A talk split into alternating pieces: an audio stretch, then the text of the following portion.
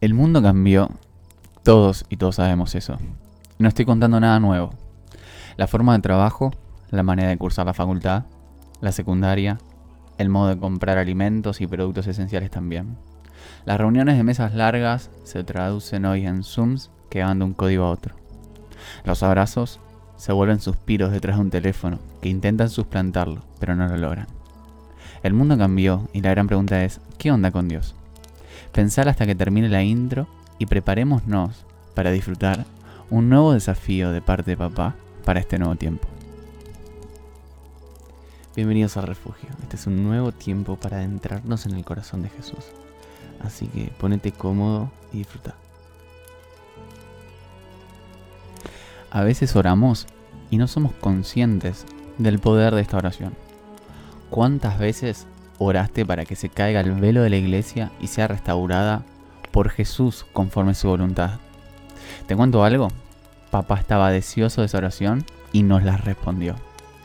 Este aislamiento social preventivo obligatorio es una excusa de papá para que nos pongamos en un espejo y veamos realmente cómo estamos.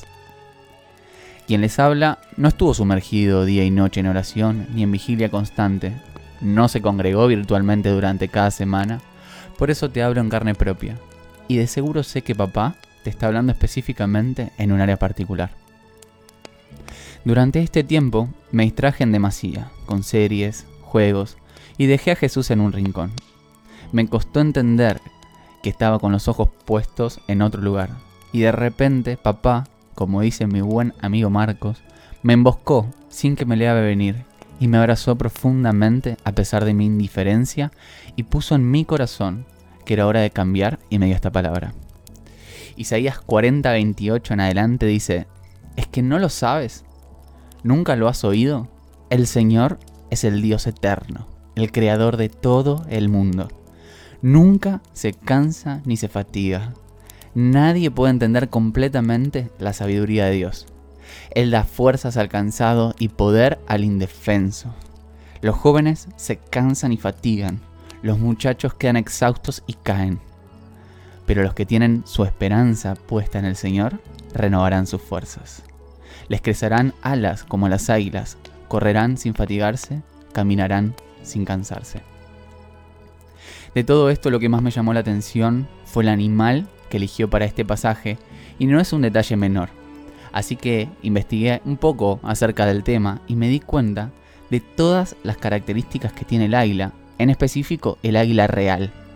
¿Y por qué nos dice que vamos a ser como ellos? Desde que son pichones hasta los dos años son alimentados por los padres.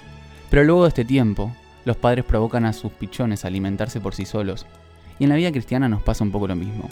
De repente no nos congregamos más en una iglesia de cuatro paredes y nos toca a nosotros a la iglesia y dejar de apoyarnos cómodamente en un alimento semanal brindado por los pastores de nuestra iglesia, y nos toca empezar a buscar todos los días el corazón de Jesús.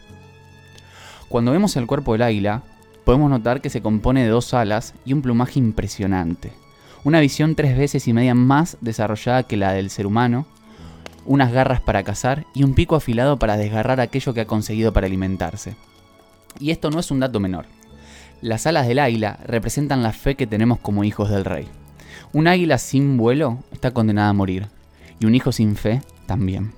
Por eso los padres del pichón, a medida que va creciendo, le van sacando las ramas del nido hasta llegar a la base del mismo que se encuentra lleno de espinas, lo que conlleva que si su pichón se queda cómodo, muere producto de las heridas provocadas por las espinas. Pero si toma coraje y pone su fe en la enseñanza del padre y de la madre, descubrirá un potencial que va a ser el motor de su vida. A partir de que vuela correctamente, descubre que posee unas garras extremadamente afiladas para arrebatar violentamente su alimento y así poder subsistir. Y he aquí un dato curioso. El águila no acumula comida a diferencia de otros animales. Y papá nos permite volar en fe para poder usar violentamente nuestras garras, para tomar la palabra que Dios preparó para nosotros desde el principio de los tiempos hasta su final. No una vez por semana, sino todos los días. A medida que nosotros ponemos en práctica nuestra fe, nuestra visión de lo que Dios quiere hacer se empieza a afinar cada vez más al punto de desarrollar una visión tres veces y media más específica para ir cada vez más en detalle a lo que papá anhela que cumplamos en este tiempo. Por último, en esta descripción biológica espiritual, no se nos puede olvidar el pico de nuestra bella ave, que representa el discernimiento que tenemos para comprender y practicar aquello que desmenuzamos en la palabra. Podemos volar y cazar perfecto, pero sin pico para hacer que el alimento cumpla su función, my friend, todo es en vano. Una vez que combina vuelo, visión, garras y pico, está preparado para una temporada de casi 40 años de cazar sin problemas, de volar y disfrutar planear entre montañas y picos nevados, de contemplar lagos profundos y saborear infinidades de alimentos. Y hasta acá es todo perfecto. Pero como te dije en algún momento, todo cambió, y para nuestro querido ave también. Con el paso del tiempo, su plumaje no es tan ligero, su pico no es tan duro, ni sus garras tan afiladas. En pocas palabras, las rutinas de año lo fue desgastando, hasta un punto crítico en que se encuentra nuevamente en peligro de muerte. Pero como siempre tiene una oportunidad más de salir adelante. Tiene una sola chance, una muy dolorosa, y esta es llevar su fuerza física al extremo para poder alcanzar un lugar aislado del viento y del frío. Por lo general es una cueva rocosa cercana a las cumbres de las montañas.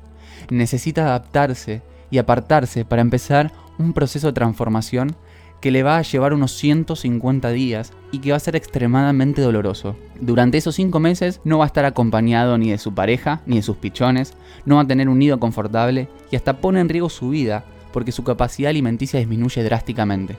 Va a estar literalmente solo, en silencio, solo escuchando como el viento silba entre las rocas de la montaña.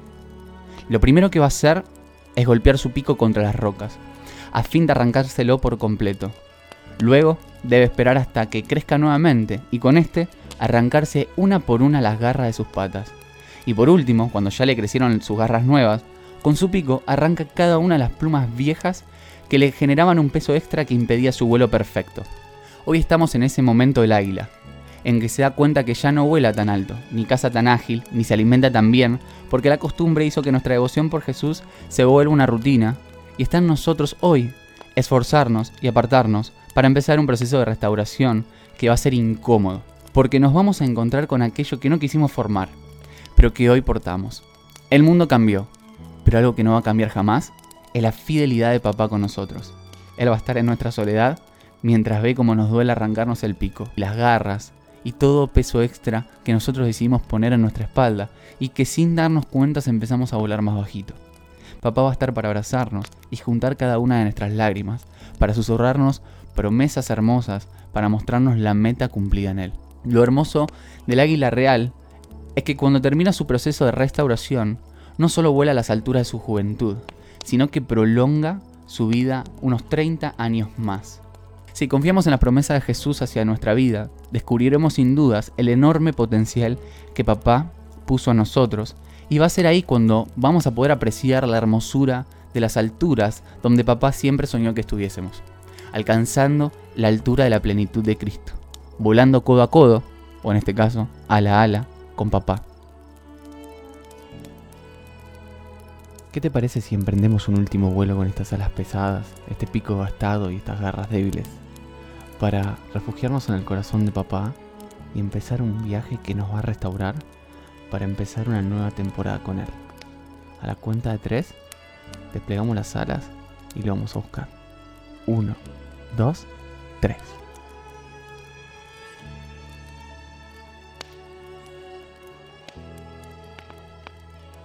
Esto fue un capítulo más del refugio por vía nuestra paz. Nos estamos viendo las próximas semanas con un tema que va a estar buenísimo. Así que les mando un abrazo grande y que Dios los bendiga enormemente.